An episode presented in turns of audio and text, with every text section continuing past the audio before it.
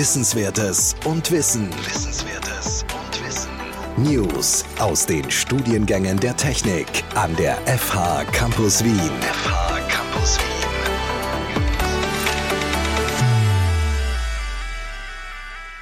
Datenbanken sind Herzstücke von vielen Softwarelösungen. Immer dann, wenn eine gemeinsame, konsistente Datenbasis wichtig ist. Seit ihrer Entstehung haben sie sich entscheidend weiterentwickelt, bis zu heutigen Cloud-Datenbanken und selbstverwaltenden Datenbanken. Datenbanken werden oft von verteilten Systemen, das heißt Softwareanwendungen, die auf mehreren Computern ausgeführt werden, verwendet. Eine wichtige Eigenschaft von verteilten Systemen ist eine gemeinsame Aufgabe, die diese Anwendungen mittels Kommunikation über ein Netzwerk erfüllen. In unserem Bachelorstudium haben wir im vierten und im fünften Semester zwei Lehrveranstaltungen, die sich mit den beiden Themen Datenbanken und verteilte Systeme befassen. In dieser Folge verraten wir Ihnen, wie diese zwei Lehrveranstaltungen aufgebaut sind und welche Inhalte Sie nach diesen Lehrveranstaltungen beherrschen werden. Die Entwicklung der Informatik und digitalen Kommunikation war nie so schnell wie heute. Und sie wird nie so langsam sein wie heute.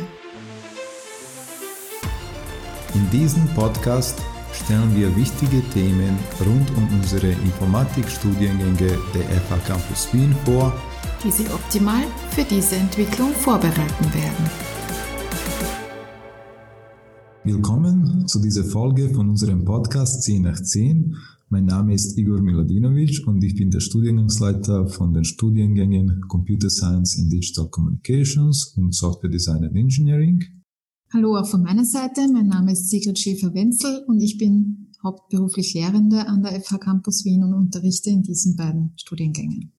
So, heute dürfen wir Michael Goschka bei uns begrüßen. Er ist zuständig für mehrere Lehrveranstaltungen in unserem Bachelor- und in unserem Masterstudiengang. Heute geht es um den Bachelorstudiengang, wo er verteilte Systeme und Datenbanken unterrichtet. Genau das ist das Thema von der heutigen Folge. So, Michael, darf ich dich bitten, dass du dich kurz vorstellst? Ähm, mein Name ist Michael Göschker, wie schon gesagt. Ich habe nach der Matura an der TU Wien Elektrotechnik und Informatik studiert und dort dann auch promoviert. Bin dann für vier Jahre in die Firma Frequentis gegangen, war dort verantwortlich für Forschungsprojekte und für Entwicklungsprojekte, sehr interessante internationale Entwicklungsprojekte, durfte dort auch Verteilung sehr praktisch erleben. Eines meiner Hauptthemen. Wir haben Systeme für die Flugsicherung entwickelt und die Projektteams selber waren verteilt auf fünf Länder. Das war eine sehr spannende Tätigkeit. Mein Interesse an der Forschung und Lehre hat mich dann an die TU Wien zurückgebracht wo ich weitere Forschungsprojekte geleitet habe und mich daneben auch habilitiert habe. Daneben begonnen, fast will ich sagen, als Hobby, aber dann immer mehr zur Berufung geworden, ist das Unterrichten an der Fachhochschule. Schon im Jahr 2000 habe ich begonnen, an der FH Campus Wien zu unterrichten. Und das ist über die Jahre eigentlich stetig immer mehr geworden und gewachsen, so dass ich heute sehr intensiv eigentlich in die Studien Gänge eingebunden bin. Okay, vielen Dank. Kannst du uns kurz diese beiden Lehrveranstaltungen, also Datenbanksysteme und verteilte Systeme, vorstellen? Ja, gerne. Datenbanken im vierten Semester zählt man typischerweise noch zu den Grundlagenkapiteln. Es geht um Data in REST. Wo wohnen die Daten? Wie wohnen die Daten in den IT-Systemen? Wir fangen hier mit den Grundlagen der relationalen Datenbanken an das Structured Query Language SQL und des Entwurfs solcher Datenbanken, weil diese Datenbanken die Basis für Enterprise Computing bis hin zu mobilen Anwendungen bilden. Also Datenbanken sind wirklich die Arbeitspferde der IT-Industrie. Und Datenbanken sind auch die Basis für moderne Technologien wie Big Data, New SQL Stores, NoSQL Stores und ähnliches. Wenn Sie sich vorstellen, Facebook und Twitter haben natürlich auch einen enormen Datenbedarf und riesige Datenmengen und auch hier arbeiten Datenbanken im Hintergrund und die Grundlagen dazu werden wir uns erarbeiten. Wenn wir schon sprechen über riesige Systeme wie Facebook und Twitter, kommen natürlich sofort Überlegungen wie Performance, Skalierbarkeit und Ausfallsicherheit dazu. Und da sind wir sofort in der nächsten Lehrveranstaltung im fünften Semester in den verteilten Systemen. Ich habe vor einem Jahr einen Artikel gelesen, Why Distributed Systems are cool again. Warum sind verteilte Systeme wieder so richtig cool? Und wir leben in einer Entwicklung, wo verteilte Systeme überall enorme Anwendungen erfahren, von den globalen Informationssystemen wie Facebook oder Twitter bis hin zu Internet of Things, bis hin zur Blockchain, bis hin in den Automotive-Bereich, wo jeder moderne Mittelklassewagen eigentlich ein fahrendes, verteiltes System ist, sind verteilte Systeme heutzutage in einer enormen Verbreitung. Vielen Dank für diese Einblicke in die Inhalte. Mich würde jetzt interessieren, wie sind diese zwei Lehrveranstaltungen organisiert? So beide sind äh, als integrierte Lehrveranstaltungen gedacht, beziehungsweise als Vorlesung und Übung. Wie ist das Verhältnis zwischen Vorlesung und Übung? Wie sind die Wechselwirkungen zwischen Vorlesung und Übung? Welche Methodik verwendest du? Technisch gesehen haben wir hier Vorlesung und Übung. Davon werden die Studierenden aber im laufenden Studienbetrieb gar nicht so viel mitkriegen, weil diese äh, beiden Teile sehr eng miteinander verzahnt sind. Schon aus meiner eigenen Studentenzeit heraus war es mir nicht so angenehm, längeren Vorträgen zuzuhören und habe das daher auch als Lektor für mich selber anders entdeckt und entwickelt. Mein Grundkonzept ist eigentlich ein im Ansatz her ein Flipped Classroom Konzept zu einem gewissen Teil und verwendet auch Aspekte der Distanzlehre. Nicht nur jetzt in Covid-Zeiten, sondern überhaupt sind Aspekte der Fernlehre immer integriert. Wie funktioniert das? Die einfachen Grundlagen erarbeiten Sie sich selbst anhand von zur Verfügung gestellten Unterlagen. Das sind typischerweise Lehrbücher oder Studienbriefe. Dann treffen wir uns in der Präsenzphase. Dort beginnt als Teil der immanenten Beurteilung das Aufrufen von Studierenden zur Präsentation. Das heißt, sie präsentieren die Inhalte zuerst. Ich komme erst nachher ins Spiel, um Fragen zu beantworten und um die Diskussion zu führen und um Dinge zu ergänzen, zu erweitern und auszuführen. Das hat sich in den Jahren sehr bewährt, weil durch die Vorbereitung die Präsenzzeit, die gemeinsame Zeit viel intensiver genutzt werden kann und häufig die interessierten Studierenden auch mit Fragen schon in die Lehrveranstaltung kommen. Von der Beurteilung her spiegelt sich das auch wieder. Bei mir hat die Mitarbeit einen hohen Stellenteil. Die Präsentationen und die Menge des Einbringens in der Mitarbeit sind ein wichtiger Beurteilungsbestandteil. Der andere Bestandteil ist der praktische Teil. Wir wollen das auch anwenden, einmal die Konzepte auch wirklich anhand einer Technologie zu erproben und das machen wir in Form von Projekten in der Kleingruppe, wo sie nebenher teilweise gecoacht bis hin zur Abgabe eine kleine Projektaufgabe selber entwickeln und implementieren. Und deren Qualität zählt auch in die Beurteilung dazu. Vielen Dank. Warum denkst du, sind diese beiden Lehrveranstaltungen für angehende Informatikerinnen und Informatiker interessant? Also auf welche Berufe bereiten sie vor?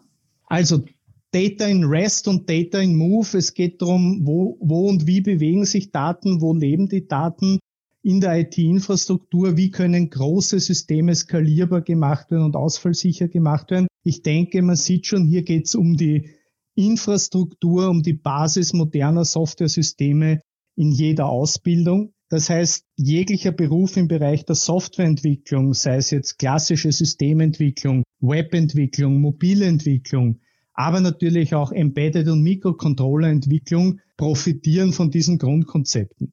Mittlerweile haben wir Datenbanken äh, in Sensorknoten drinnen, wir haben kleine Datenbanken im Automotive-Bereich und wir haben natürlich die gewaltigen internationalen globalen Datenbanken, die unter Facebook und Twitter liegen und die damit verbundenen Konzepte von Performance und Ausfallsicherheit. Das heißt, beruflich ist der erste Schritt sicher in irgendeine Form von Software- oder Systementwicklung zu gehen.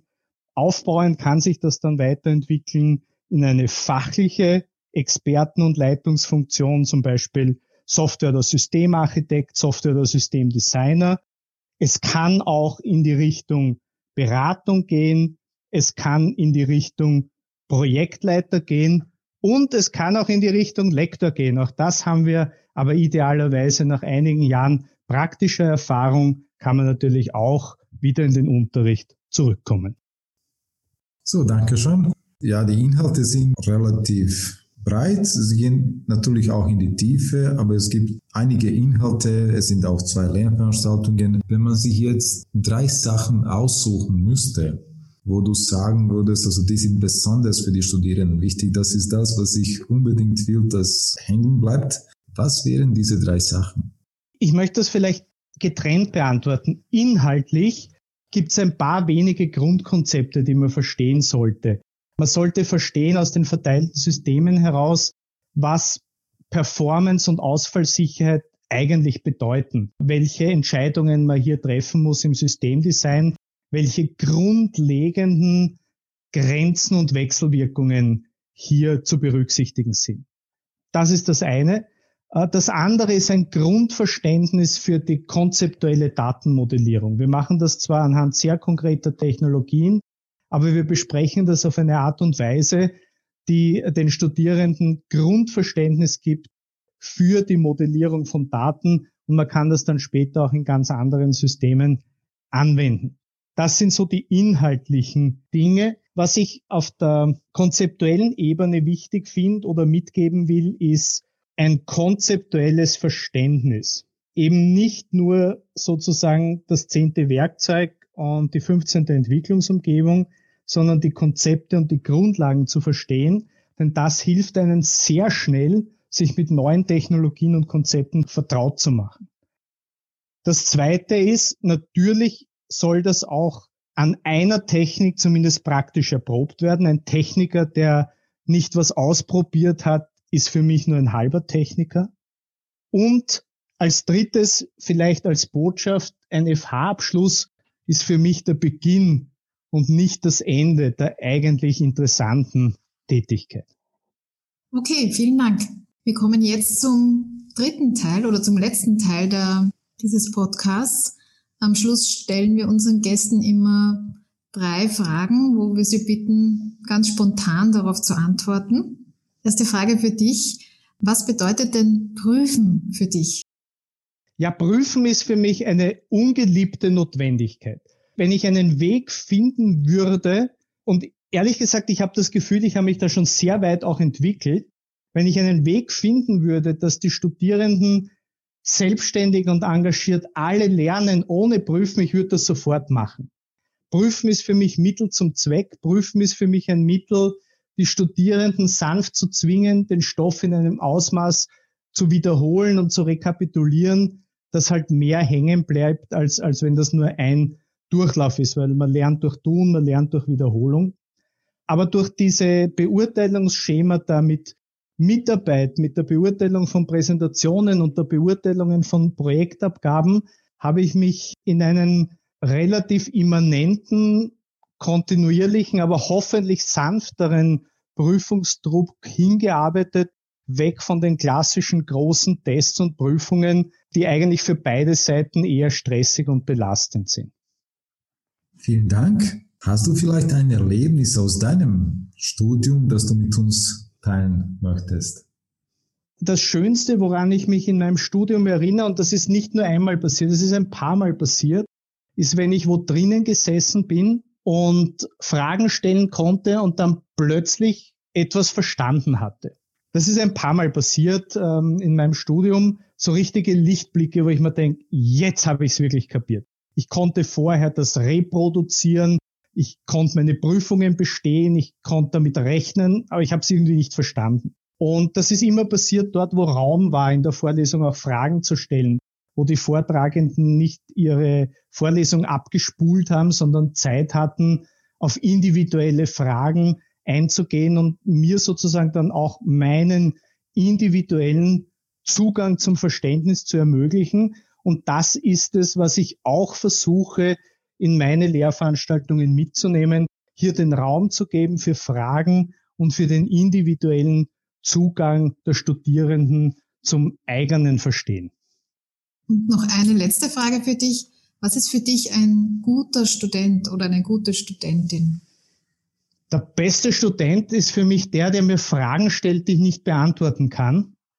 Das passiert immer noch und da freue ich mich immer sehr drüber, weil Lernen ist ja eine Lebensaufgabe und auch ich lerne immer noch gerne. Und wenn mir eine Studentin oder ein Student in der Lehrveranstaltung eine Frage stellt, wo ich mir denke, oh, das ist interessant. Und wo ich dann sage, das kann ich jetzt nicht so beantworten, wie ich es gerne würde. Das möchte ich mir gerne in Ruhe anschauen und ich werde das dann nächste Woche beantworten. Das ist für mich ein wirklich super guter Student. Vielen Dank für diese besonders schöne Antwort. Danke auch für deine Zeit, dass du heute mit uns warst. Auch an unsere Hörerinnen und Hörer. Vielen Dank für Ihre Aufmerksamkeit. Wir hoffen, dass, dass Sie jetzt eine bessere Vorstellung von den Inhalten und von der Organisation von diesen zwei Lernveranstaltungen haben. Und wir hören uns in der nächsten Folge. Vielen Dank auch von meiner Seite. Bis zum nächsten Mal. Dankeschön. Bis zum nächsten Mal.